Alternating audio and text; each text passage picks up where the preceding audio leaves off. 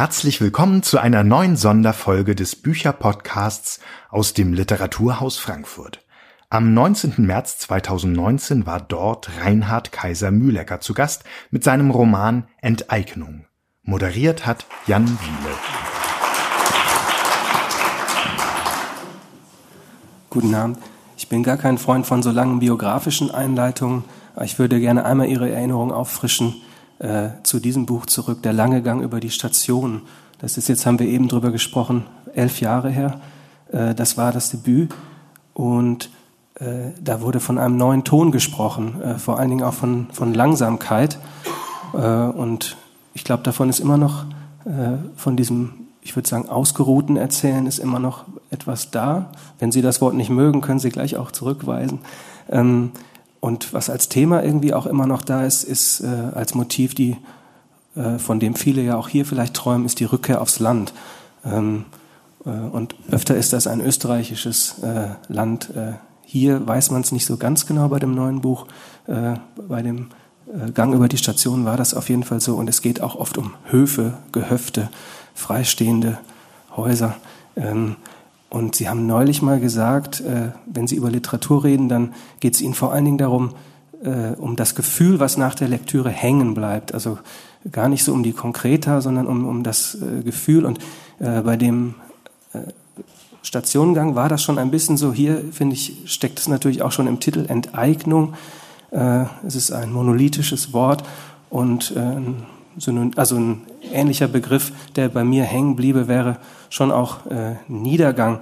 Äh, bei mir würde hängen bleiben, dass die Welt eigentlich bei Ihnen eine untergehende ist. Ist das was, äh, womit Sie was anfangen können? Äh, jedenfalls eine, die sich im Wandel befindet. Das ist ähm, doch etwas, was mich interessiert, wahrscheinlich schon von Anfang an. Vielleicht äh, habe ich das auch viele Jahre gar nicht äh, selber begriffen, dass mich das so interessiert ähm, ein Strukturwandel, ein Zeitenwandel. Ich habe angefangen zu schreiben. Oder jetzt, wenn man das erste Buch nimmt, 2006 ungefähr geschrieben oder 2005. Ähm, damals, also als Thema, das habe ich in eine andere Zeit versetzt. Ähm, ein paar Jahre später ist dann in dem Ort, wo ich herkomme, durch den eine Autobahn geht, aber das hat, die ist halt immer da durchgegangen, das war nicht weiter ähm, auffällig. Aber ein paar Jahre später gab es dann eine, einen Autobahnanschluss und seither äh, verschwindet praktisch die ganze, alles rundherum unter, unter Wiesen, äh, nicht unter Wiesen, sondern unter Beton. Und ähm, ich meine, ich glaube nicht, dass ich es jetzt äh, verursacht habe, aber, aber vielleicht doch geahnt, dass, das, dass, das, dass sich einfach Dinge sehr rasant auch ändern können und sehr grundlegend, dass eine, eine ganze Gegend ähm, eine andere werden kann. Durch, äh, und dann ist es vielleicht auch die Aufgabe, vielleicht auch eine, eine wie heißt das, ehrenvolle des Schriftstellers, dass er seine Zeit aufschreiben kann, seine, seine Gegend, die nie wieder jemand so sehen kann, außer auf ein paar Fotografien. Und wer macht die schon? Das Buch damals habe ich hier auch vorgestellt. Das war meine allererste, glaube ich, Veranstaltung überhaupt, einen Stock tiefer im Februar 2008. Ja, also Sie sprachen von Baustellen und entstehenden Gebäuden. Eine ganz kuriose Assoziation, und die ist nicht irgendwie abschätzig gemeint, war für mich äh, ein Kinderbuch namens Der Maulwurf Grabowski. Ähm, weil dort eben so gezeigt wird, äh, wie, äh, wie etwas überwuchert wird von, von neuen Gebäuden. Und äh, das passiert auch den Protagonisten in dem Buch Enteignung, denn da wird ein Windpark geplant und dafür wird jemand enteignet, der heißt Flor. Das ist aber nur der eine von den beiden, um, den es, um die es hier geht. Der andere heißt Walter oder auch Jan und dieser Jan ist Journalist und erzählt das Ganze. Und ich denke, wir werden da in Medias Res gleich was hören, aber der, man kann so fürs Gefühl, äh, der ist vor fünf Jahren äh, am Anfang der Handlung ist vor fünf Jahren zurückgekehrt aufs Land in das Haus äh, seiner verstorbenen Tante. Ja, also es gibt jede Menge Handlung. Sie haben das vielleicht auch schon angedeutet in dem Buch, aber trotzdem ist es mir nicht immer das Wichtige, dass das, weil, weil ich auch selber jemand bin, der, der ein Buch liest und eigentlich sofort die Handlung jetzt im Konkreten vergisst äh, und mir nicht darauf ankommt. Mir ist es wichtig, dass bei einem Leser eine, ja, irgendeine Art von Erinnerung, die nichts mit Inhalt zu tun haben muss, zurückbleibt. Ähm, wenn ich an Schriftsteller denke, an Namen denke, dann, äh, dann und bei mir eine, ein Gefühl, sagen wir mal, ähm, ausgelöst wird, die ganz äh, klar mit einem einzigen Menschen, Schriftsteller, zusammenhängt, dann sind das immer die Autoren, die mich, die mich nicht loslassen. Und weniger sind es die Bücher, die, wo das nicht übrig bleibt, sondern wirklich nur die reine Handlung und mir dann äh, weil ich sie vergesse, äh, zerfließt und also auch wie nicht gewesen ist. Es war Sommer und seit Wochen drückte eine Hitze auf den Landstrich, wie ich sie hier nie zuvor erlebt hatte. Nur abends kam hin und wieder leichter Wind auf und dann setzte ich mich mit offenem Hemd auf die oberste Stufe der kurzen Treppe in den Garten und trank ein Bier und atmete auf in der frischeren Luft. In die Redaktion fuhr ich lediglich, wenn es sich nicht anders machen ließ. Zum einen war es in der Stadt noch drückender, zum anderen ging mir Parker seit einiger Zeit auf die Nerven. In einem Fort versuchte er zu rechtfertigen, dass er jetzt mit der Rechtspartei zusammenarbeiten musste. Seit der letzten Wahl, die noch nicht sehr lang zurücklag, stellte sie den Bürgermeister in der 50.000 Einwohnerstadt. Ich hatte den Eindruck, er rechtfertige sich vor allem vor mir, weniger den anderen Kollegen. Dabei hatte ich ihm bereits mehrfach gesagt, dass er das nicht brauche, denn es war mir vollkommen gleichgültig, was er tat. Sie gefallen mir nicht, sagte ich, und sie werden mir nie gefallen. Aber du bist der Chefredakteur und du kannst es erhalten, wie du willst. Du verstehst es nicht, sagte er. Können wir nicht über etwas anderes sprechen? Mach einen Vorschlag. Ja, worüber? Nichts geschah in jenem Sommer. So oft ich konnte, fuhr ich auf den Flugplatz im Norden der Stadt und startete eine Maschine und flog nach Süden bis zu den Seen, kehrte über dem Gebirge um und flog bis an das waldreiche Grenzgebiet im Norden. Manchmal war mir, als werde das Fliegen mir langweilig, und das beschäftigte mich. Was bliebe mir? Das Lesen, das Facebooken und Telefonieren mit meinen über die Welt verstreuten Freunden und Bekannten, Kollegen bei den Zeitungen und Zeitschriften, für die ich gearbeitet hatte, meinetwegen auch meinen alten Ford Mustang ausgenommen. Ich hatte nichts sonst, das mir die freie Zeit vertrieb. Dann dachte ich wieder, dass ich nicht zu befürchten brauchte, was ich hin und wieder befürchtete, dass mir die Leichtigkeit, dass kaum etwas mich wirklich beschweren konnte, abhanden kam. Nein, sagte ich mir, es ist bloß eine Art Melancholie, welche die träge machende, tatsächlich alles niederdrückende Hitze in mir ausgelöst hat, nichts weiter. Sie wird vergehen, sobald die Hitze nachlässt. Nicht immer ging ich ins Büro, wenn ich in der Stadt war. Mitunter hockte ich mich auch bloß in ein Lokal in der Altstadt und trank einen Kaffee und machte der Kellnerin, einer schwarzhaarigen Albanerin, die immer sehr enge Sachen trug, schöne Augen und fragte sie, ob sie es sich überlegt habe, worauf sie lachte und mir ihre Hand mit dem schmalen goldenen Ring, auf dem ein durchsichtiger Stein saß, entgegenhielt. Hast du ihn immer noch nicht verlassen? fragte ich jedes Mal wieder. Aber nicht einmal diese Wortwechsel machten mir noch rechte Freude. Ich überlegte schon ein paar Tage zu verreisen, irgendwohin, wo es weniger heiß war. Ich dachte an die Ostsee oder überhaupt gleich Skandinavien Irgendwo hatte ich etwas über Südschweden gelesen, als ich Ines kennenlernte. Ich hatte sie ein paar Mal bisher gesehen, mitbekommen, dass sie Lehrerin war und hergezogen aus der Hauptstadt vor noch nicht langer Zeit. Und vielleicht lag es an meiner eigenartigen Stimmung, dass ich sie ansprach, oder es lag an dem Bedürfnis, diesen grausamen Sommer durch irgendetwas, irgendein Ereignis rascher vergehen zu lassen. Warum sonst hätte ich sie ansprechen sollen? Sie war hell, blond und mir gefielen eher die dunklen.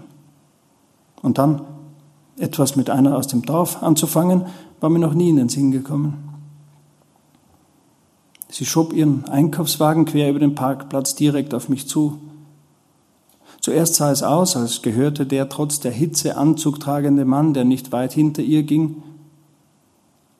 als gehörte der anzugtragende Mann zu ihr.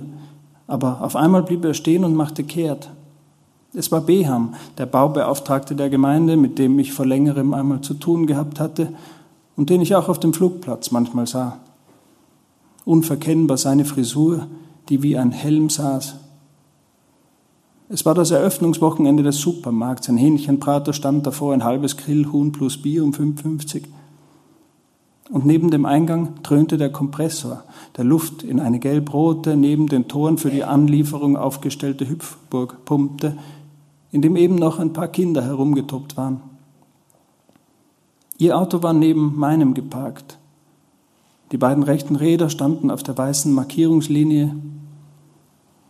Im Supermarkt hatte ich sie nicht gesehen, hatte aber überhaupt nicht sehr viel mehr bemerkt, als dass reger Zustrom herrschte.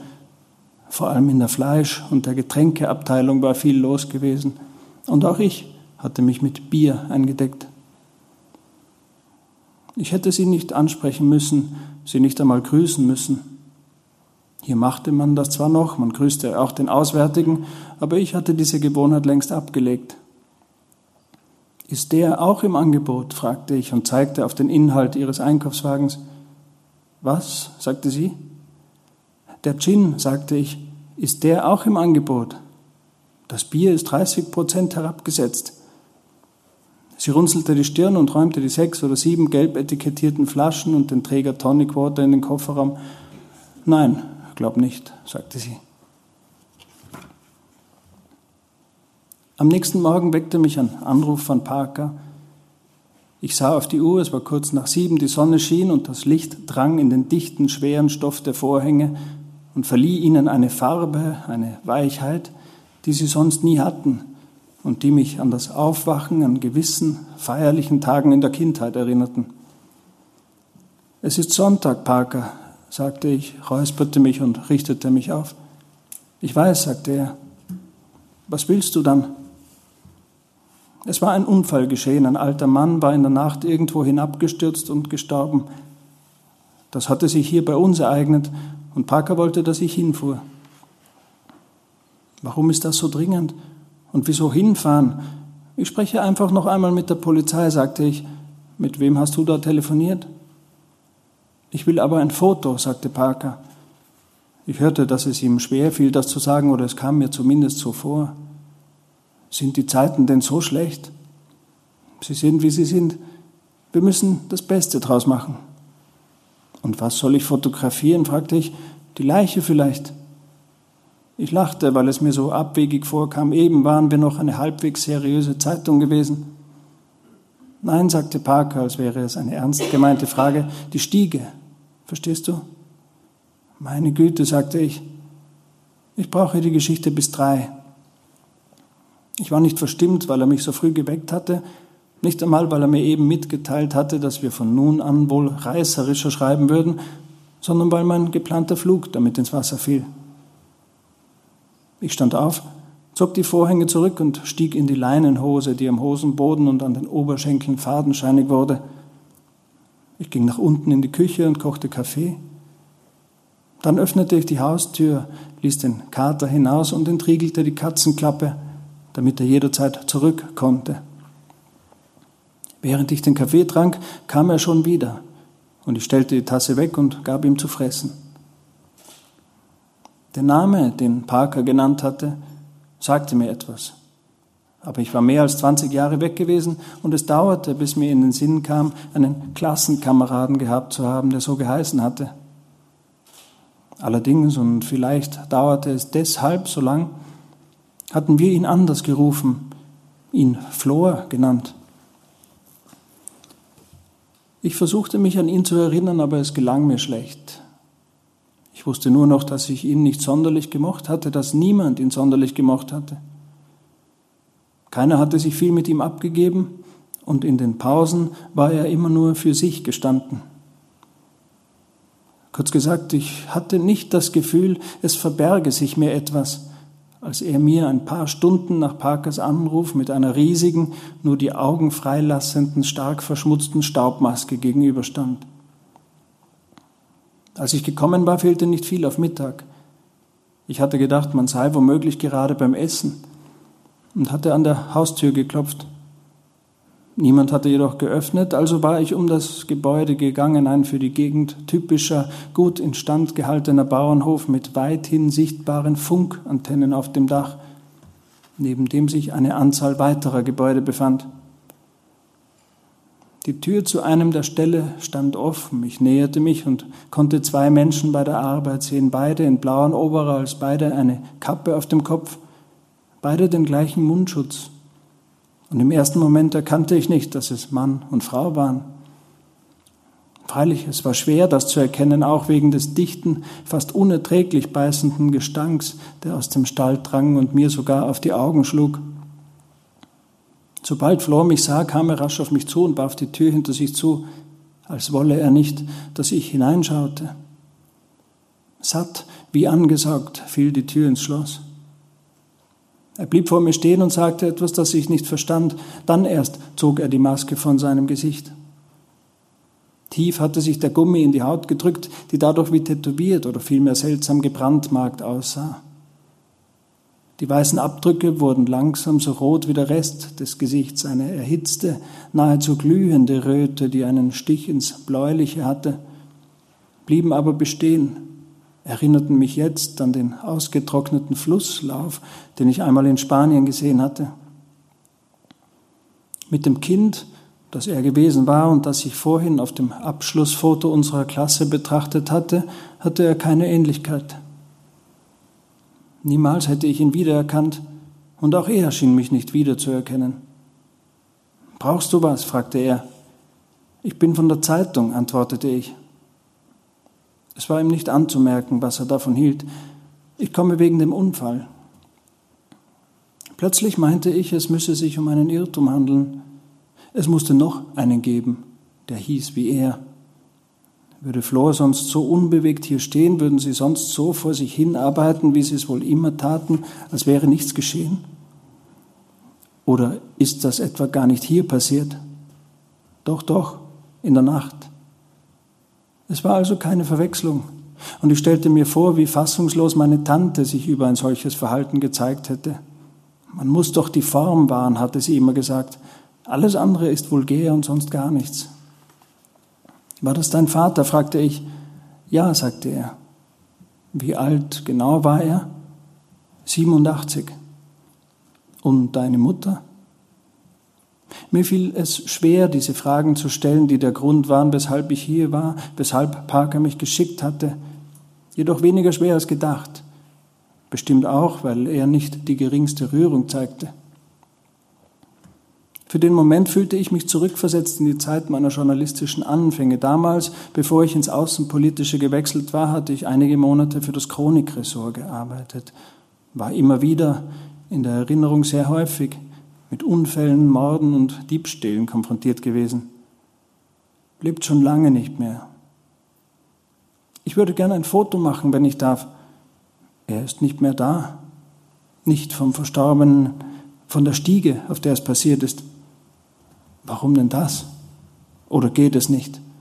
Er schüttelte ärgerlich den Kopf, wenn es nicht lange dauert. Nur eine Minute. Er ging voraus und ich folgte ihm. Ohne sich die schmutzigen Stiefel auszuziehen oder auch nur abzutreten, betrat er das Haus, in dem es angenehm kühl, fast kalt war. Von der Küche, in der auf dem Tisch, der Anrichte und in der Abwasch selbst eine Menge ungespültes Geschirr herumstand, auf dem die Fliegen in Schwärmen saßen wie festgeklebt und die sich auch bei unserem Eintreten nicht bewegten, und deren Fenster in den leeren, blank gefegten Innenhof gingen, führte ein Flur zu einer sehr steilen Treppe ins Obergeschoss. Er blieb davor stehen. Hier? fragte ich. Ja, sagte er.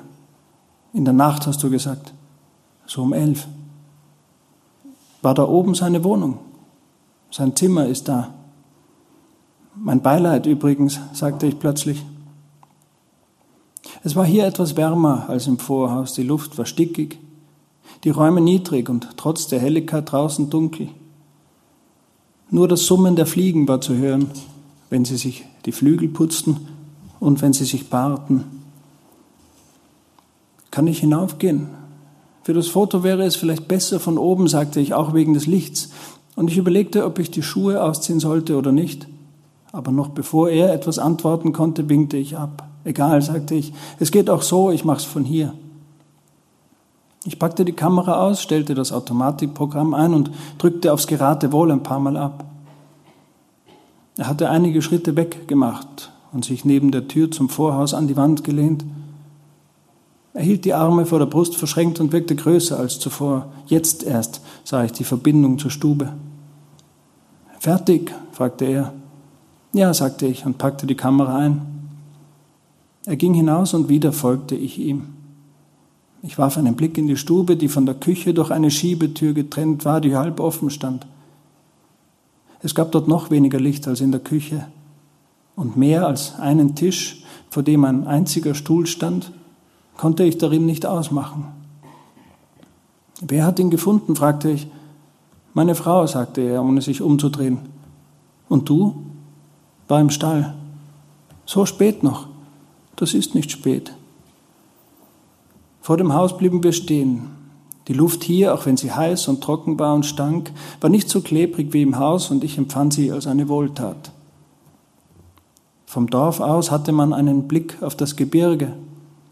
Hier ein gutes Stück weiter südlich und damit näher sah man nur das bewaldete Vorgebirge, das man vom Dorf aus eher übersah, außer wenn Föhn herrschte und einem selbst die Kilometer entfernten Dinge wie unter einer Lupe entgegentraten. Noch was?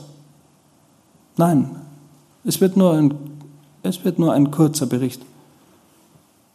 Mein Blick war auf einem Hügel hängen geblieben, der mir zuerst nicht aufgefallen war. Aber weshalb eigentlich nicht? Er stach heraus. Seine Kuppe war wie abrasiert und eine schnurgerade, leuchtend braune Schneise führte von unten hinauf, die erst vor kurzem geschlagen worden sein musste, in den Wochen, in denen ich nicht geflogen war.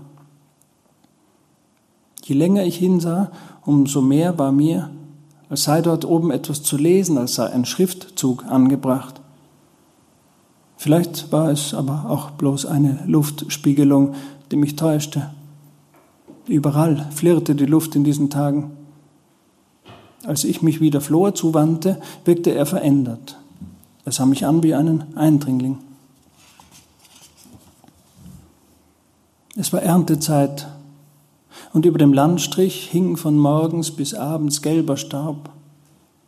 Früher hatte man in diesen Wochen überall Menschen gesehen, jetzt sah man nur noch Schemen hinter riesigen getönten Windschutz- und Seitenscheiben. Die einem kamen sie einem auf der Straße entgegen, erscheinen konnten als übergroße Vögel in der Dämmerung.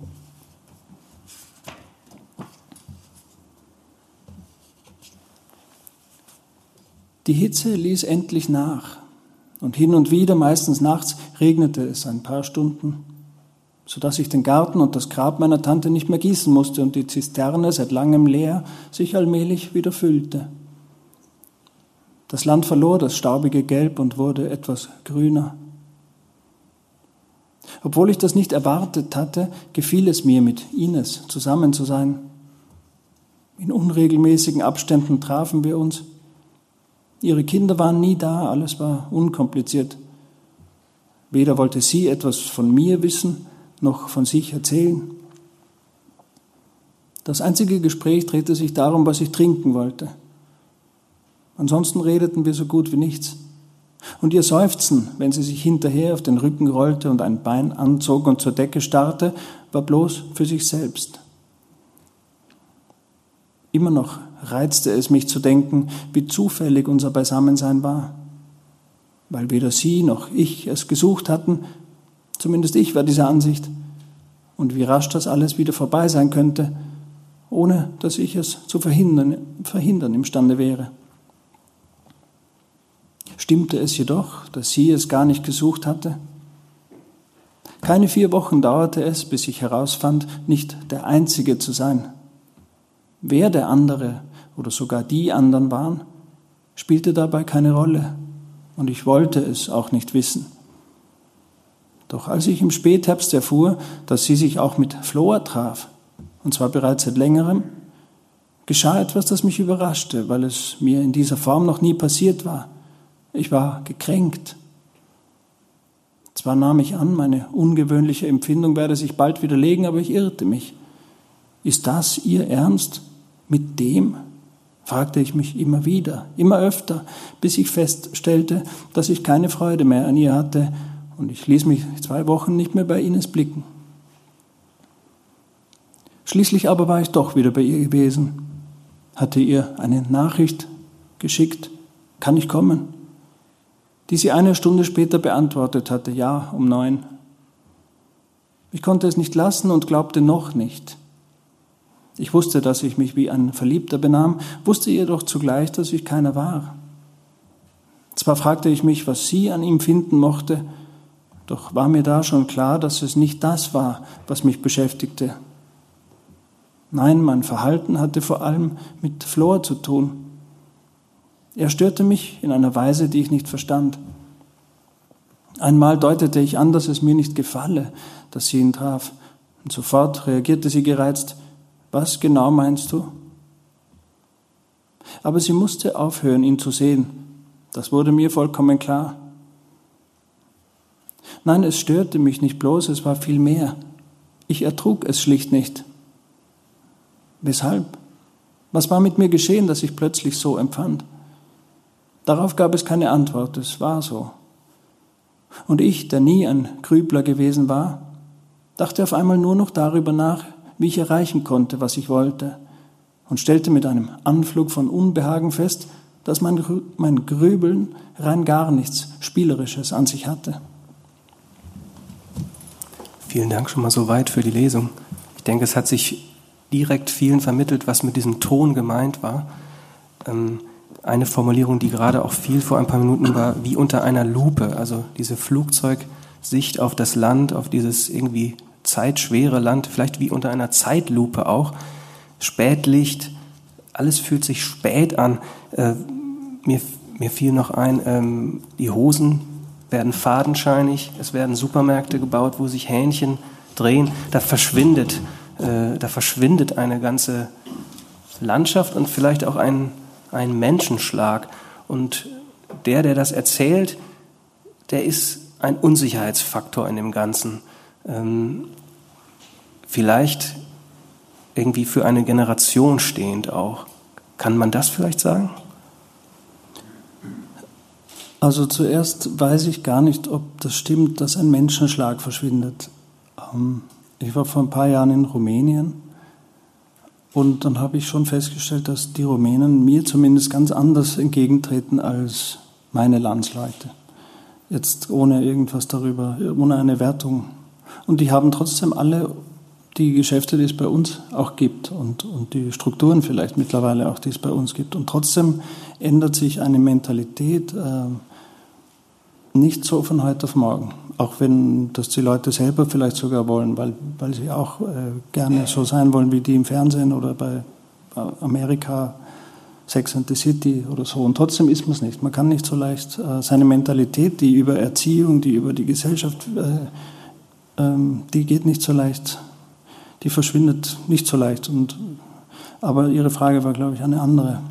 Ja, finden Sie nicht auch, dass man einen gewissen Werteverlust äh, da in, in, der, in dem Klang spürt? Also nur zum Beispiel, im Hintergrund ist noch diese verstorbene Tante, die manchmal aufgerufen wird und die sozusagen Moralvorstellungen hatte, die dieser Erzähler, der Journalist Jan oder Walter, er hat eben diese zwei Namen, die er gar nicht mehr versteht oder die sich ihm nicht mehr vermitteln. Äh, und dann kommt es zu dieser kuriosen Situation, also die Rollen, die einem das Leben gibt. Man sieht Klassenkameraden nach Jahren wieder in einer ganz neuen Rolle. Man ist jetzt Lokalreporter und muss die Treppe fotografieren, auf denen ein von denen geliebter Mensch zu Tode gekommen ist, Stunden vorher. Ähm, und das ist ja wie eine stille Anklage vielleicht auch diese Szene, finde ich.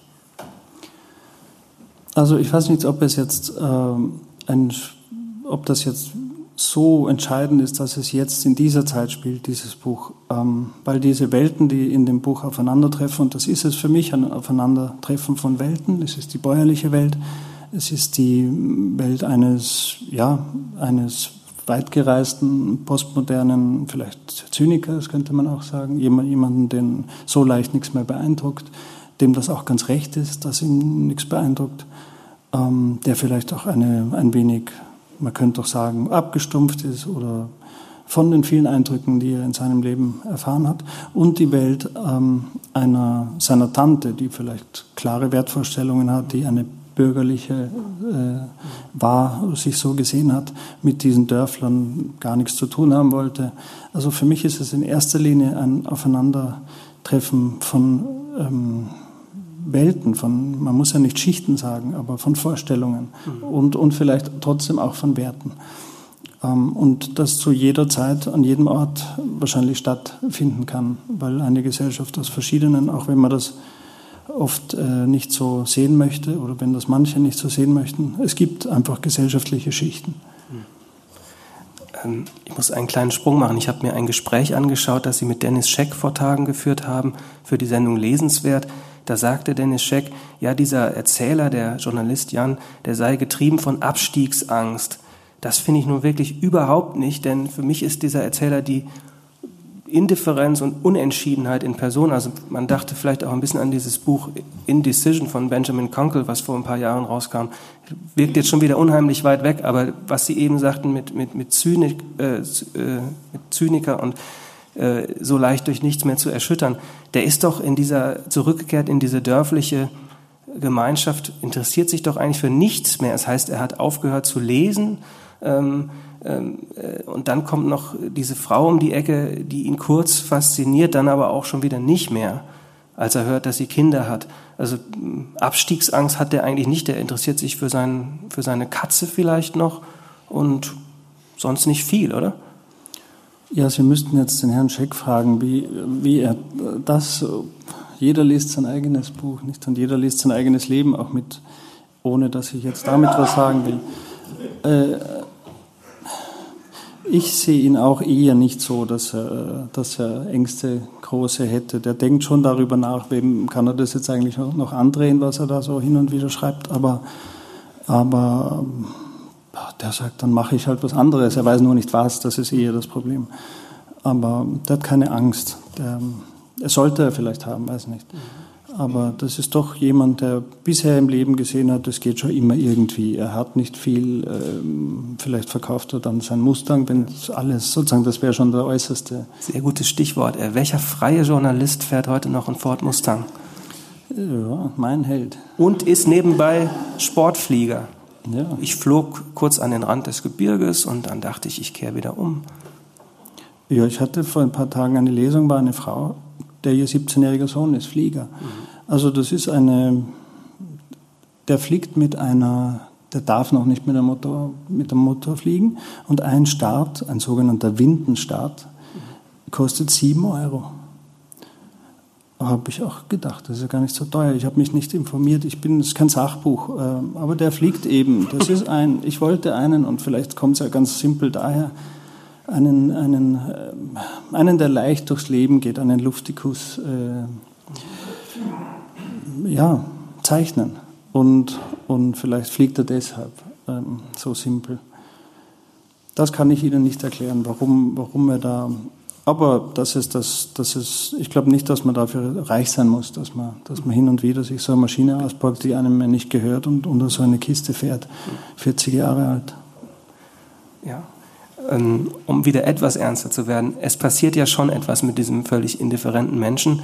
Äh, und das äh, haben wir eben in der einen Szene schon gehört, äh, passiert besonders im Kontakt mit dieser bäuerlichen Arbeitswelt. Er fängt dann an, bei seinem alten Klassenkameraden Flor mitzuarbeiten äh, in diesem äh, beißenden, äh, äh, von beißendem Geruch äh, geprägten riesigen Schweinestall, wo er, wo der mit seiner Frau arbeitet. Die müssen mit Maske arbeiten und erstmal ist es abschreckend. Man denkt, das macht der Erzähler nicht länger als einen Tag mit und dann auf einmal ändert sich das aber und dann heißt es schon, ich habe mich an diese tägliche Bewegung gewöhnt. Ich konnte gar nicht mehr ohne das Arbeiten auskommen. Also da passiert dann schon mit dem was. Ähm, Jetzt ähm, kommen wir auf ein anderes Stichwort, äh, Romantisierung des, des Landlebens. Äh, da sind Sie schon öfter darauf angesprochen worden, weil das in den Romanen öfter auch vorkommt.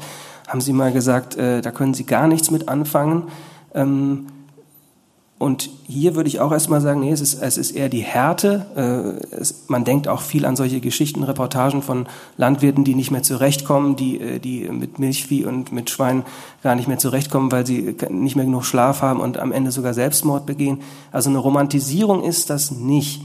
Aber trotzdem wird dieser Erzähler dann doch so davon fasziniert. Also ist, ist der Effekt, der dadurch ausgelöst wird, vielleicht doch eine Art von Sehnsuchtseffekt. Das ist Ihre Überlegung dazu. Äh, was den wirklich äh, treibt, das fasziniert ihn bestimmt auf, auf, irgendeine Weise und jetzt geht er halt dahin, anfangs aus einem bestimmten Grund, später weiß er es nicht mehr so wirklich, warum, das, das thematisiert er schon auch. Äh, irgendwas hält ihn. Und, und er hat schon, äh, wahrscheinlich hält ihn die Tatsache, dass er merkt, ähm, eigentlich hält ihn sonst an seinen anderen Orten, an denen er sich so bewegt, noch sehr viel weniger. Jetzt bleibt er mal und schaut sich das an. Ein Kennenlernen einer, einer Lebenswelt, vielleicht auch eine ganz kindische, vielleicht auch etwas, was man nennen könnte, ein, durch ein Schlüsselloch schauen. Er, er, er merkt ja, da sind irgendwelche Dinge im Gang, die er, also vielleicht trotzdem eine journalistische Neugier auch, die, die er vielleicht lang nicht mehr hatte und er steht wie hinter einem Vorhang, der äh, einen Spalt breit geöffnet ist, einem Bühnenvorhang und, und vor ihm gehen diese Figuren herum und, und er kann eigentlich nicht ganz, weil sie ja auch nicht viel äh, sprechen, nicht erkennen, was denn da läuft. Und nach und nach baut er sich trotzdem diese einzelnen Bilder oder Bewegungsabläufe zusammen zu einer Art Erklärung. Mhm.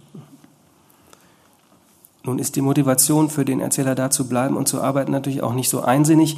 Die hat noch andere Aspekte und das haben wir in der letzten Szene schon gehört. Es geht auch um Leidenschaften dabei. Ja. Es wird dann etwas vertrackt. Also ähm, der Erzähler äh, liebt oder verliebt sich zunächst in eine Frau, die auch gleichzeitig eine Affäre mit diesem Landwirt hat, äh, von, von der dessen Frau nichts weiß. Dann später beginnt der Erzähler aber auch eine Affäre mit der Frau des Landwirts. Ähm, und an, in der Mitte Oder des sie Buches, mit ihm. Sie mit ihm vielleicht eher, ja. Ähm, und das wirkt erst alles sehr mechanisch äh, ähm, und hat dann aber doch Leidenschaft und äh, sogar dramatische Leidenschaft am Ende. Also ist es vielleicht doch eher das, äh, was die Figuren am stärksten treibt. Äh, vielleicht gar nicht mal so sehr Liebe, sondern wirklich äh, Besitzwünsche und unbedingt durchzusetzen, äh, das, was einem in den Kopf kommt, was man, was man haben will? Also da kann man vielleicht sagen, bei dem Ganzen, man kann ja bei jeder Figur ansetzen äh, und vielleicht zuallererst mal bei diesen Bauersleuten, die keine, das ist ja überhaupt nicht rational erklärbar. Und man merkt erst, wenn man, äh, also als wenn man selber aus dieser Welt stammt, wie wenig äh, Verständnis andere äh, dem gegenüber zum Beispiel haben. Jetzt war ich wieder lang in Schweden und habe mit einem geredet und habe gefragt, wem gehören eigentlich diese ganzen Wälder im Norden von Schweden? Und ob das Staatsbesitz ist, ich, wollte ich wissen, weil da ist ja vieles gar nicht bewohnt, riesige Landstriche. Und hat er gesagt, dieser Waldbesitz, das gehört alles eigentlich einzelnen, ähm, was weiß ich, Leuten, Forstwirten. Ähm, und er versteht auch gar nicht, warum er das behält und warum er das nicht einfach verkauft an eine Firma. Aber hat er gesagt, das ist offenbar so bei diesen Bauern. Das geht in der Familie weiter und es ist kein, und da ist, das ist etwas ganz Irrationales, dass man jemanden, der nicht aus diesem Stand kommt und offenbar weltweit vielleicht ganz ähnlich ist, ähm, es gibt ganz eigene Gesetze in der, in der bäuerlichen Welt, die man nicht, die auch nicht aufgeschrieben werden, sondern durch ähm, Erziehung oder Vorleben oder ja, einfach Handeln ähm, weitergegeben werden. Das wird in dem Buch zumindest auch gezeigt, dieses Aufeinandertreffen oder dieses Unverständnis, ähm, das der, der Ich-Erzähler ja erlebt am eigenen Leib. Der versteht einfach diese Welt nicht. Der versteht nicht, warum sie von früh bis spät arbeiten, Warum sie es zum Beispiel nicht einfach verkaufen oder sein lassen und sich beim Arbeitsamt melden oder so. Das ist aber keine Option. Und doch, und das ist vielleicht dritte, der dritte Aspekt der Motivation, dort zu bleiben für den Erzähler und äh, ist, ist irgendwie auch eine Art von Mitleid und helfen wollen da, weil der eben da droht, seinen, seinen Hof ganz zu verlieren, ganz aufgeben zu müssen. Es kommt noch ein, eine Person vom Landratsamt äh, ins Spiel, äh, äh die, äh, die mit niederen Motiven äh, diesen Windpark dort äh, etablieren will. Und irgendwie ist, ist doch im Erzähler dann vielleicht doch auch sowas wie ja, Mitleid angelegt, obwohl man es wenig äh, spürt über die ersten 150 Seiten vielleicht. Ich glaube eher, es ist was, was er selber nicht weiß, warum er jetzt genau da bleibt. Eher eine Art Neugier, eher eine Art Wissen wollen, was das dann, warum die da so agieren, wie sie agieren. Ähm, an einer Stelle sagt er selbst, er wird, er wird gedrängt von dieser Lebenswelt. Vielleicht könnte man auch sagen, äh, er erfährt etwas wie eine Erfüllung auf eine ganz komische Weise. Zum ersten Mal eine, ein Gefühl, vielleicht wo dazuzugehören äh, als jemand, der wo aufgewachsen ist, der nirgendwo dazugehört, seine Eltern früh oder bei einem Bootsunglück, äh, das er als einziger überlebt hat, gestorben und so weiter. Also vielleicht ähm, nie wirklich teilgehabt an der Welt. Und so lebt er ja auch bis dahin. Und so will er ja auch leben, weil man immer so leben will, wie man es bisher gemacht hat und eigentlich nicht ähm, sich verändern möchte. Oder, oder das andere ist ja gefährlich. Es ist, ist ja lebensgefährlich, wenn man wenn man, und so verhält der sich ja auch, der schaut sich das an, aber sobald es emotional zu werden droht, äh, ist er ja weg. Aber noch zu diesen Emotionen, die Sie vorher ähm, angesprochen haben, also wo ich meinte, das, das sind ja im Grunde keine rationalen Verhaltensweisen. Man müsste ja sagen, wenn ich 18 Stunden am Tag arbeiten muss, äh, dann kann das nicht das Richtige sein. Wenn man sich dabei ruiniert und trotzdem nichts übrig bleibt, dann muss man sich ja vielleicht was anderes überlegen. Ähm, das ganze Buch ist ein ähm, irrationales äh, Buch, weil es um die Liebe geht, weil die Figuren miteinander, füreinander Liebe oder sowas ähnliches empfinden und die Liebe ist vielleicht das Irrationalste überhaupt.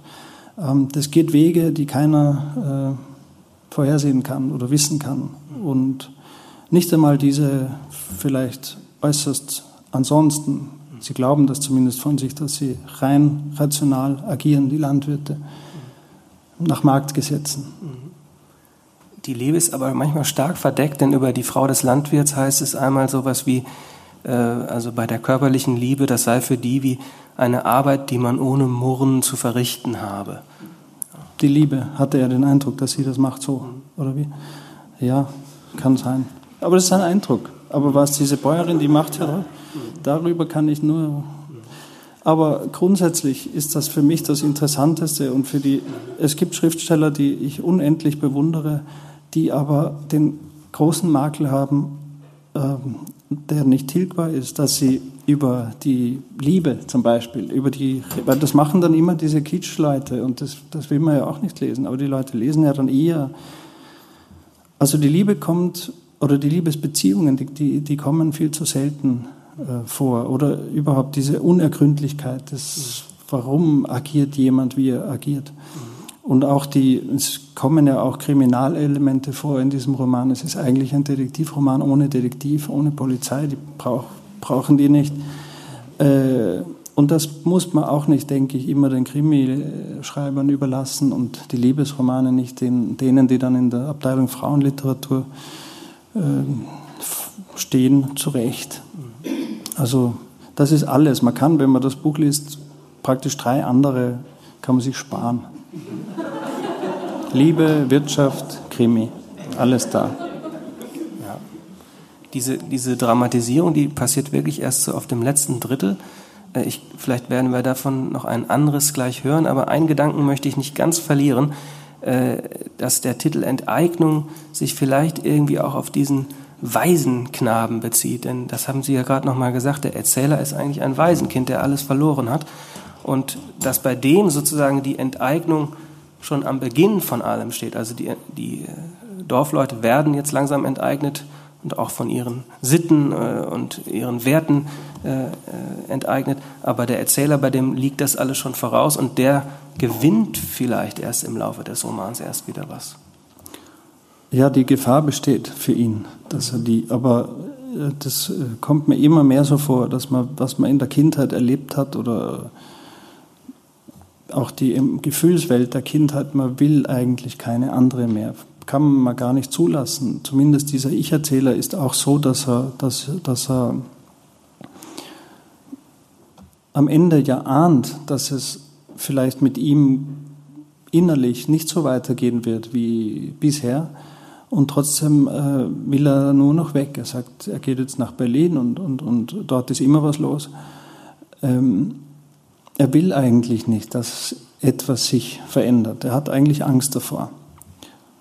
Enteignung, ähm, die werden von dem, diese Bauersleute werden da von einem Stück Land, das vielleicht nicht mal besonders wichtig ist, enteignet ähm, oder nicht mal besonders wertvoll ist, enteignet. Ein Hügel mit Wald, was soll man da anbauen? Holz kostet nichts.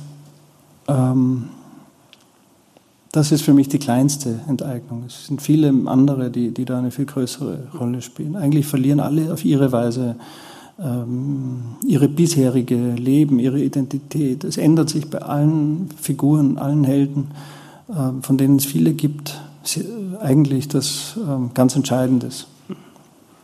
Wollen wir das noch ein Stück hören vielleicht? Ja.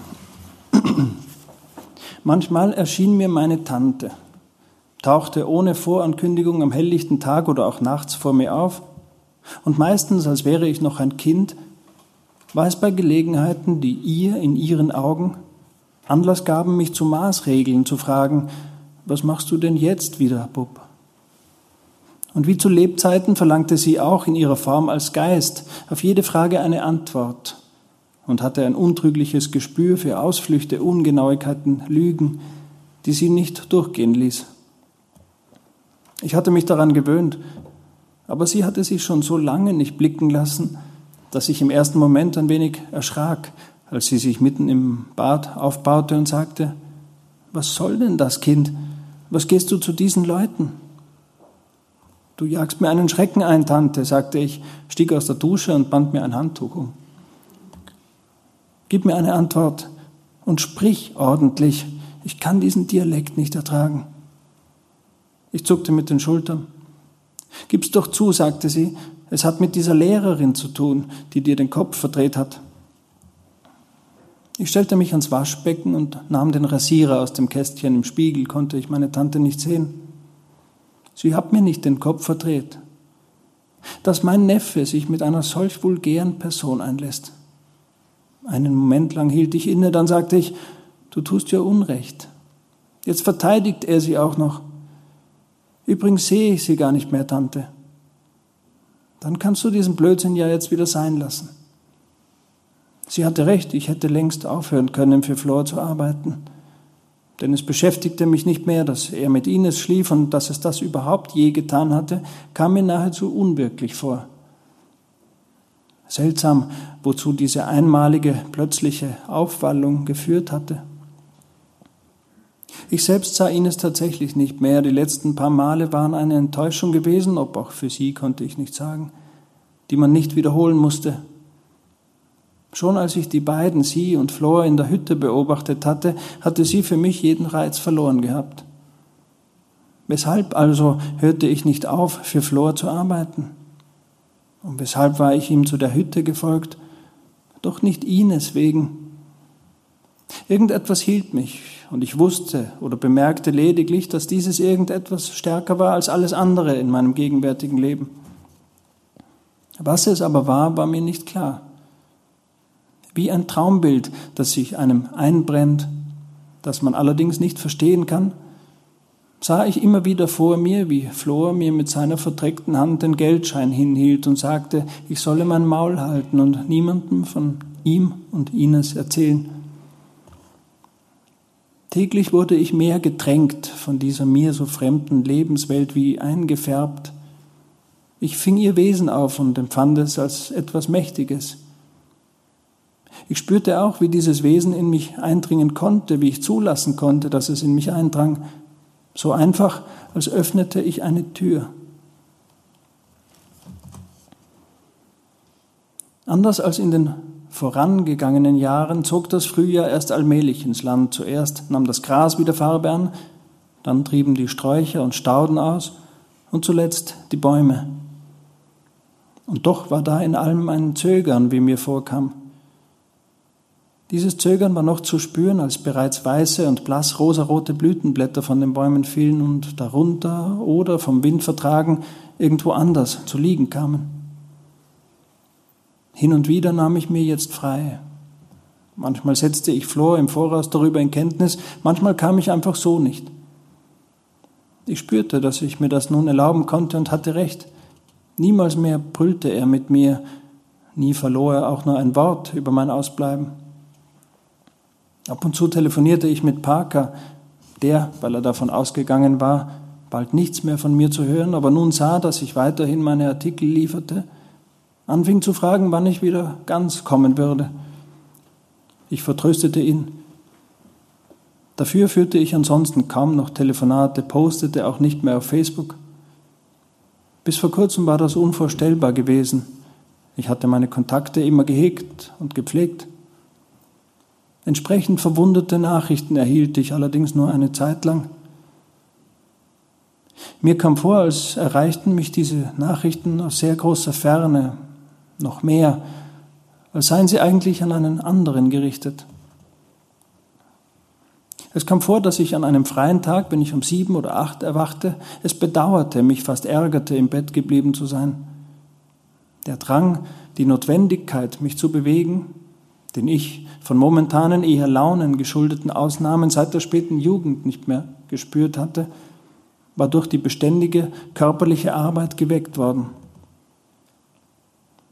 Es kam wieder zu einem Kontakt mit Ines. Sie rief mich an und fragte, ob sie nicht wieder einmal, ob ich sie nicht wieder einmal besuchen wolle. Obwohl doch die Initiative diesmal zum ersten Mal von ihr ausging, klang sie so unbestimmt und gelangweilt wie immer, und ich hatte keine Lust, sie zu sehen, antwortete ausweichend und sagte, ich hätte derzeit viel zu tun.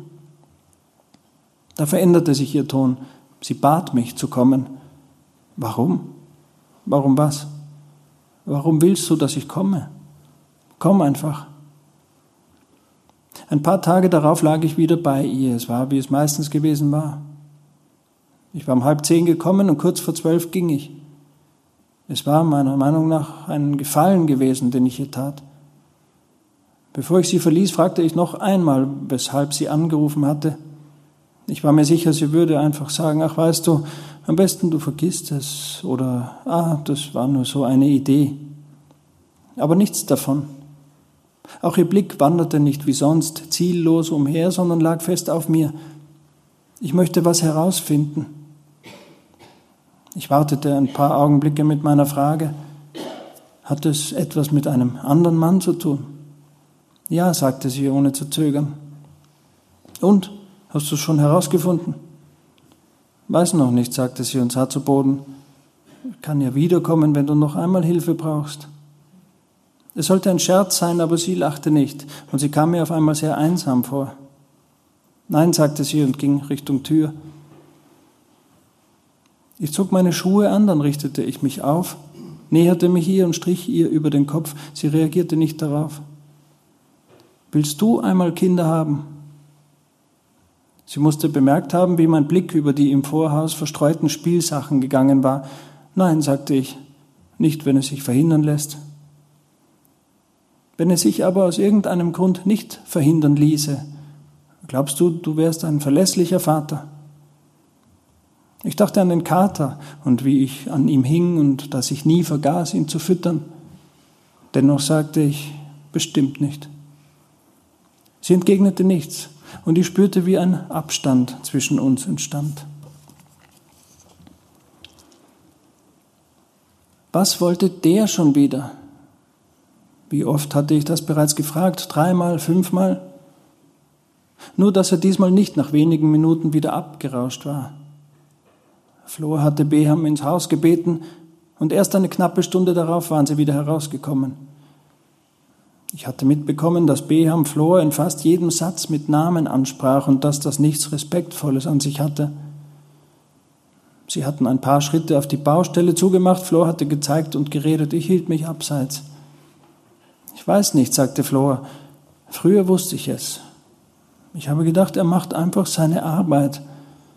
Aber seit dieser Zigeuner so oft kommt, bin ich mir nicht mehr sicher, ob das so ist, ob er wirklich nur seine Arbeit macht. Die Schwalben flogen in jähen Kurven zwischen den Gebäuden umher, verschwanden in irgendwelchen Ritzen und Löchern, die ich nicht erkennen konnte, und tauchten wieder daraus auf. so schnell, dass einem vom bloßen Zuschauen schwindlig werden konnte. Flor sah in die Weite zum Wald hin, der sich hinter den Feldern abzeichnete, weniger dicht als sonst, fast luftig wirkend an diesem Tag.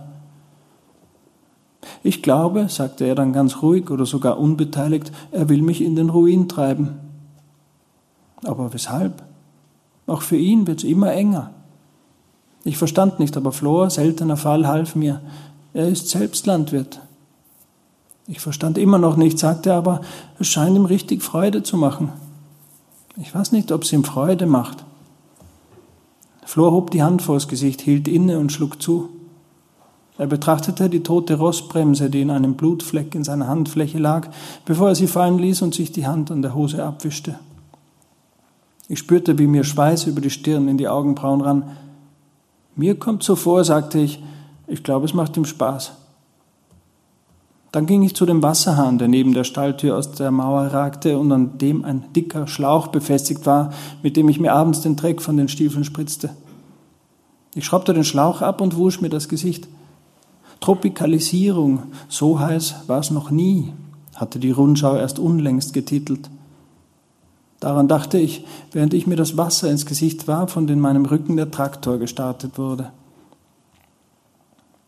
Am folgenden Morgen kam er auf unser Gespräch zurück. Wir standen in der Werkstatt und im Radio lief ein Schlager. Nein, sagte er, für mich steht das fest. Er will mich um alles bringen. Ich habe dir doch von der Wahrsagerin erzählt, oder nicht? Ohne sie wäre ich vielleicht nicht einmal auf den Gedanken gekommen. Hast du erzählt, sagte ich und erinnerte mich. Es hat sogar noch gedauert, bis ich ihn damit in Verbindung gebracht habe. Da könnte einem schon anders werden. Wirklich wahr. Ich musste lachen und Flo lachte auf, lachte auch. Hör auf zu bauen, hör sofort damit auf, du darfst nicht bauen, du hast keine Baugenehmigung, rief er, Beham nachspottend, und wieder lachten wir.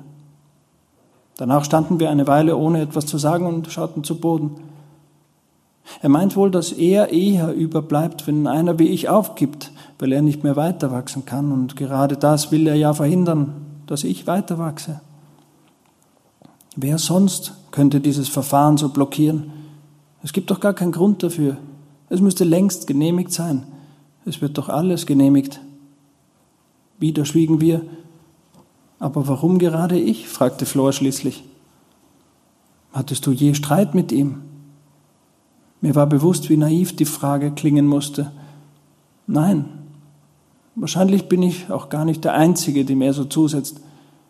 Wenn du nicht der Einzige bist, könntest du, dich doch mit anderen zusammentun. Ich sage doch nur, dass er es wahrscheinlich auch mit anderen so macht. Ich weiß es nicht. Hemmer kam durch den langen Gang auf uns zu. Erst jetzt hoben wir den Blick wieder. Hemmer griff in Flors Hosentasche, als griffe sie in einen der herumstehenden Säcke und holte einen Schlüssel daraus hervor. Ich bemerkte, wie ich auf ihre Hand starrte und sie war längst weg, auf die Stelle, wo die Hand eben noch gewesen war. Er ist heillos verschuldet, sagte er. Er lebt in dem Wahn, dass er aus dem Schlamassel herauskommt, wenn er andere zugrunde richtet. Das ist doch sicherlich ungesetzlich, sagte ich. Und wen kümmert das? Ihn jedenfalls nicht.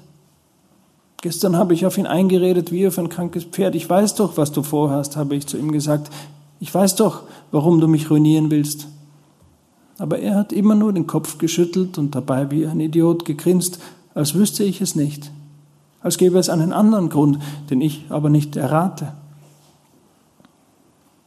Ich hielt es für wahrscheinlich, dass er recht hatte, und dass Beham das Verfahren tatsächlich blockierte. Beham wollte ihm Schlechtes, das stand auch für mich fest. Er belästigte ihn in zunehmend unerträgliche Weise. Obwohl es freilich auch Hämmer traf, sagte mir mein Gefühl, dass es Beham eigentlich nur um Flor ging. Welchen anderen Grund könnte es geben? fragte ich, und in der Sekunde erinnerte ich mich daran, wie ich selbst ihm anfangs hatte schaden wollen, und zugleich fiel mir jener Tag ein, an dem ich dort auf dem Parkplatz des neu eröffneten Supermarkts Ines kennengelernt hatte, und dass ihr ein Stück weit, bis er plötzlich innehielt, jemand gefolgt war, von dem ich zunächst gedacht hatte, er gehöre zu ihr, und dass dieser jemand Beham gewesen war. Keinen, sagte Flora, es gibt keinen anderen Grund. Uns verbindet nichts. Wir hatten nie etwas miteinander zu tun, bis auf einmal irgendwer auf die schwachsinnige Idee gekommen ist, Windräder aufstellen zu müssen, nur weil überall anders auch welche aufgestellt sind. Kann man sich denn so benehmen? fragte er und sah mich an. Nein, sagte ich, das ist nicht anständig. Nein, wiederholte er richtig, das ist einfach nicht anständig. Auf einmal stand Hemmer wieder vor uns. Schwätzt du immer noch? fragte sie und es klang schrill und aggressiv. Was heißt das Schwätzen? Ich unterhalte mich. Für ein paar Sekunden sah ich, wie die beiden einander geradezu hasserfüllt anstarrten.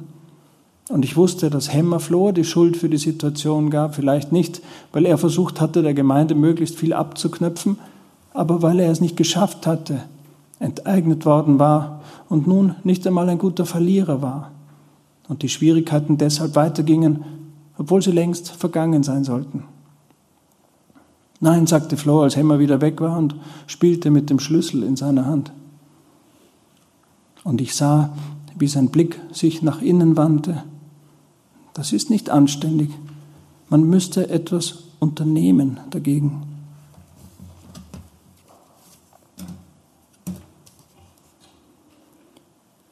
Ich verließ Hemmer ohne die geringste Vorsicht und ohne auch nur an Flor zu denken.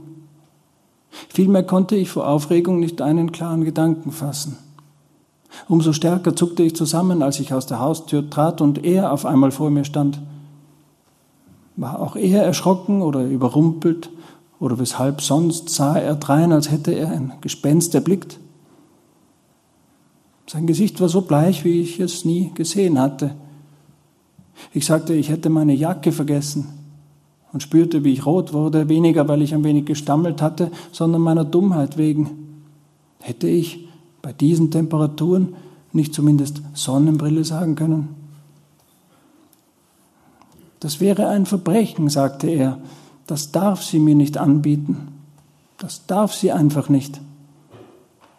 Ich begriff, wenn auch sonst nichts, dass er mich kaum wahrgenommen hatte und das, was immer ich hier gemacht haben mochte, ihm in dem Moment ganz egal war. Er stand vor mir und sah mich an, als wäre er ein Schlafwandler. Was wäre ein Verbrechen, Flor? Was darf sie dir nicht anbieten? fragte ich, während mir ein Schauder über den Rücken rieselte. Auch weil ich fürchtete, meine Worte könnten ihn aus seinem Zustand reißen. Aber er nahm auch sie nicht wahr und führte bloß sein Selbstgespräch fort. Und ich, ich darf's nicht annehmen, sagte er. Damit ließ er mich stehen. Ich sah noch, dass er in seiner Hand ein Haargummi hielt, wie es kleine Mädchen haben, ein rosafarbenes mit einem metallenen Schmetterling darauf, der tiefblaue, glitzernde Flügelspitzen hatte. Vielen Dank. Dankeschön.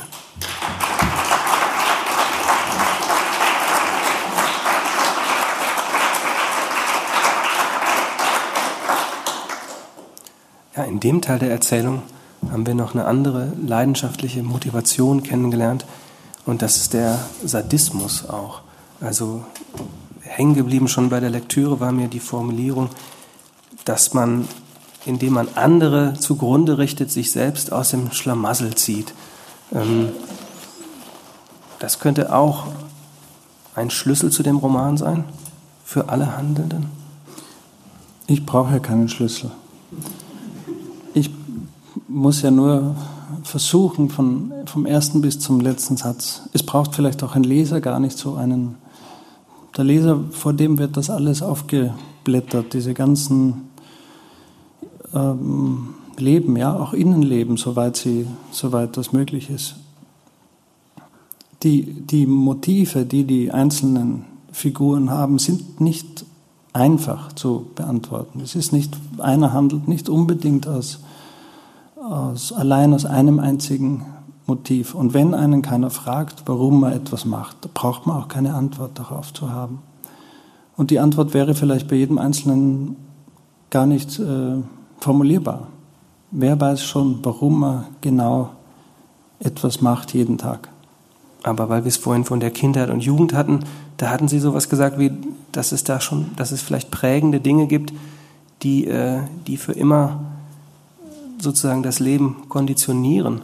Äh, und das ist bei den Figuren doch auch ganz stark so. Wenn man diesen Beham, der noch mit ins Spiel gekommen ist, jetzt sieht, stellt sich also über, die, äh, über den Fortlauf der Handlung äh, heraus, der ist eigentlich auch verliebt in die Frau, mit der der Landwirt eine Affäre hat und das könnte ihn antreiben, diese ganze Enteignung voranzutreiben. Ja, also, und das sind alles doch Ereignisse, die jetzt am, am Zeitpunkt des Erzählens 10, 20 Jahre vielleicht schon zurückliegen. Also es geht um, eigentlich um verletzte Jugendliebe dann manchmal, oder? Ja, aber alles ist Gegenwart immer. Also ja, die Vergangenheit ist immer da. Ich könnte noch sagen, dass, ein, dass es ein Buch ist, das am Ende oder zusammengefasst könnte es lauten, es ist alles sehr kompliziert. Ähm, das kann man ja durchs Lesen vielleicht auch, ähm, das kann ja auch was Schönes sein, zu sehen, es gibt einfach keine, das kann auch nicht schön sein. Die Leute oder viele wollen ja gerade einfache Antworten oder die Landlust mhm. ist ja auch eine einfache Antwort auf. Ähm, aber in meinen Büchern zumindest ist, ist es ist alles, ist, sind die Dinge miteinander äh, verwoben und es gibt auch nicht unbedingt äh, das, was manchmal gesagt wird, nur Stadt und nur Land, sondern ähm, ähm, es ist immer auch die ganze Welt anwesend. In diesem Buch vielleicht besonders, auch wenn es gar nicht den Anschein hat, nämlich diese Bauersleute sind ja vollkommen dem Weltmarkt unterworfen und nicht irgendeinem kleinen Regionalmarkt in Österreich oder sonst wo. Das ist ähm, ganz entscheidend, was ähm, im Rest der Welt in diesem Wirtschaftssektor, und das könnte auch Handyproduktion sein, es ist gar nicht, ähm, es ist ähm,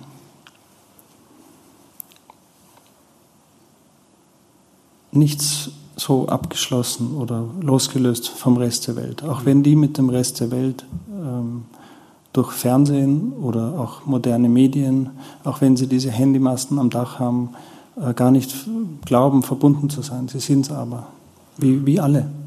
Und deshalb meine ich, es ist. Ähm, aber vor allem ist es ein, ein Buch über die Verwicklungen des menschlichen Herzens, über die Emotionen, äh, die vielleicht das Stärkste sind, weil man ihnen gar nicht entkommt und Dinge tut, die mit Vernunft nicht zu erklären sind, mhm.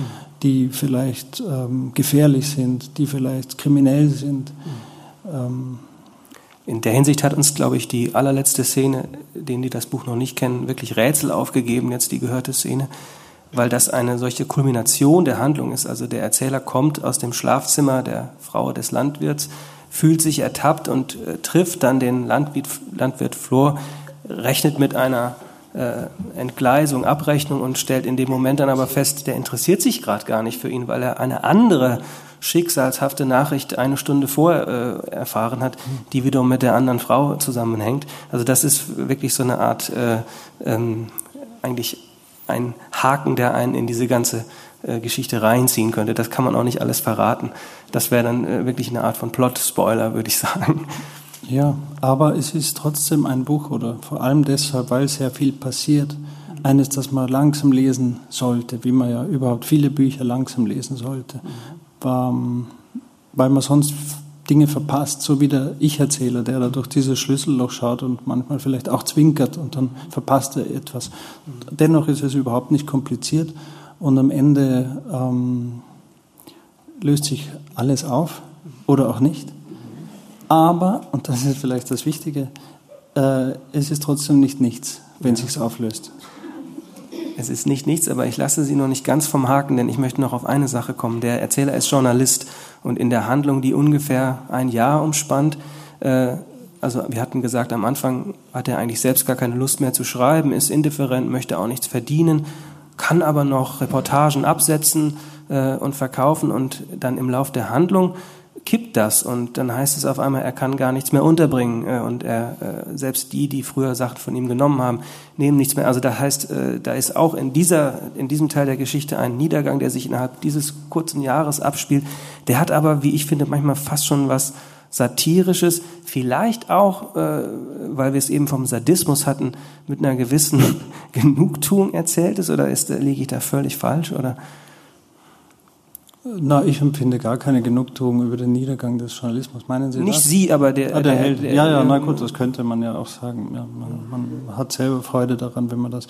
Nein, ich glaube nicht, weil der ist ja da drinnen gefangen. Aber, aber das ist trotzdem eine Beobachtung, die, die man machen kann, dass es heute, wenn man gerne im Journalismus arbeiten möchte, dass es schon mal leichter äh, war, dass die Zeitungen oder überhaupt die ganzen Medienunternehmen ähm, vielleicht widersprechen Sie jetzt sofort und sagen, die Zeiten waren so gut wie nie, sind so gut wie nie, aber, aber ist doch eher irgendwie schwierig geworden für junge Leute da hineinzukommen. Ja, mir ging es aber vor allen Dingen auch so ein bisschen um das Menschenbild, weil wie dieser Erzähler gezeigt wird, äh, ist nun wirklich oft nicht geradezu äh, sympathisch. Äh, einmal, wenn es um das Berufsethos geht, an einer Stelle wird gesagt, er hat äh, Reportagen irgendwie so halb erfunden äh, noch äh, zu Ende geschrieben, mit ein paar Sachen aufgepeppt und so. Da klingt etwas an, was äh, jetzt viel Resonanz haben könnte, wo man eben auch ein gewisses Feindbild äh, dann schon dann schon sieht. Ähm, äh, ist und, und dann ins Persönliche, das war die zweite Facette, äh, hat er ein Gespräch mit seinem ehemaligen Vorgesetzten oder der, der ihn beschäftigt hat. Und der hat einen Burnout. Und äh, wie dieser Erzähler an, in, bei dem Telefongespräch darauf reagiert, ist also maximal unempathisch. Ja? Der andere erzählt ihm eigentlich gerade, äh, ich bin völlig raus. Äh, und dann sagt der Erzähler nur, haben das jetzt alle?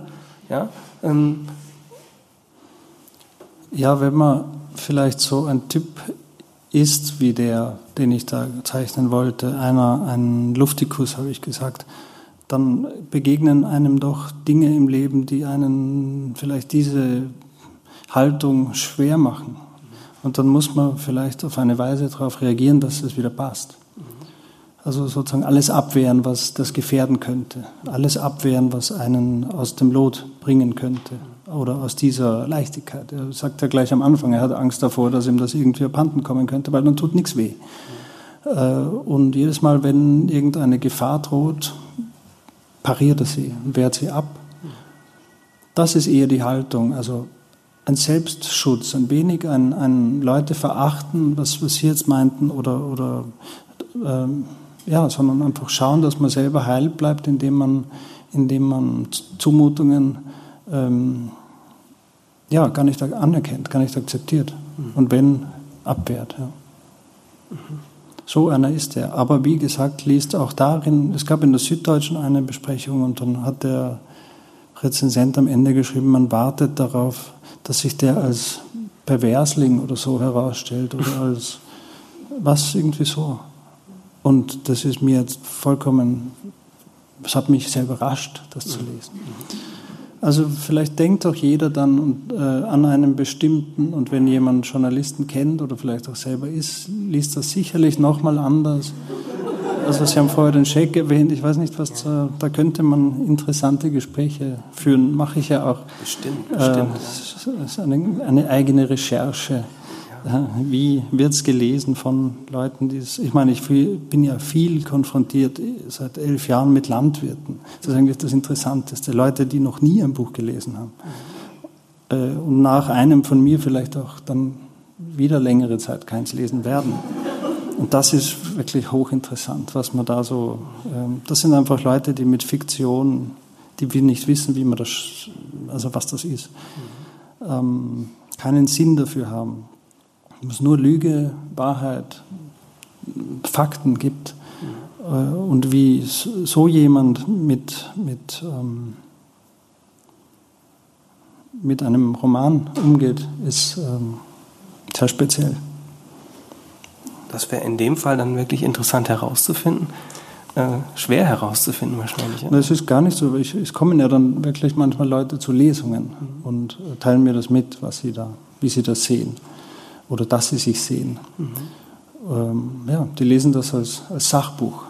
Äh, man redet einfach von vollkommen, aber wie gesagt, wieder das, auch jeder liest sein Buch, der liest das dann als, der glaubt auch manchmal, dass er das wirklich selber ist, mhm. diese oder jene Figur. Ja, ganz, das ist eine interessante Sache, auch Fiktion muss man lernen. Mich würde abschließend noch eins interessieren, weil wir das äh, noch nicht angesprochen haben auf der sozusagen auf der Mikroebene des Erzählens, die so bis zu der zerquetschten Fliege geht und bis zu den Schwalben, die übers Land kreisen.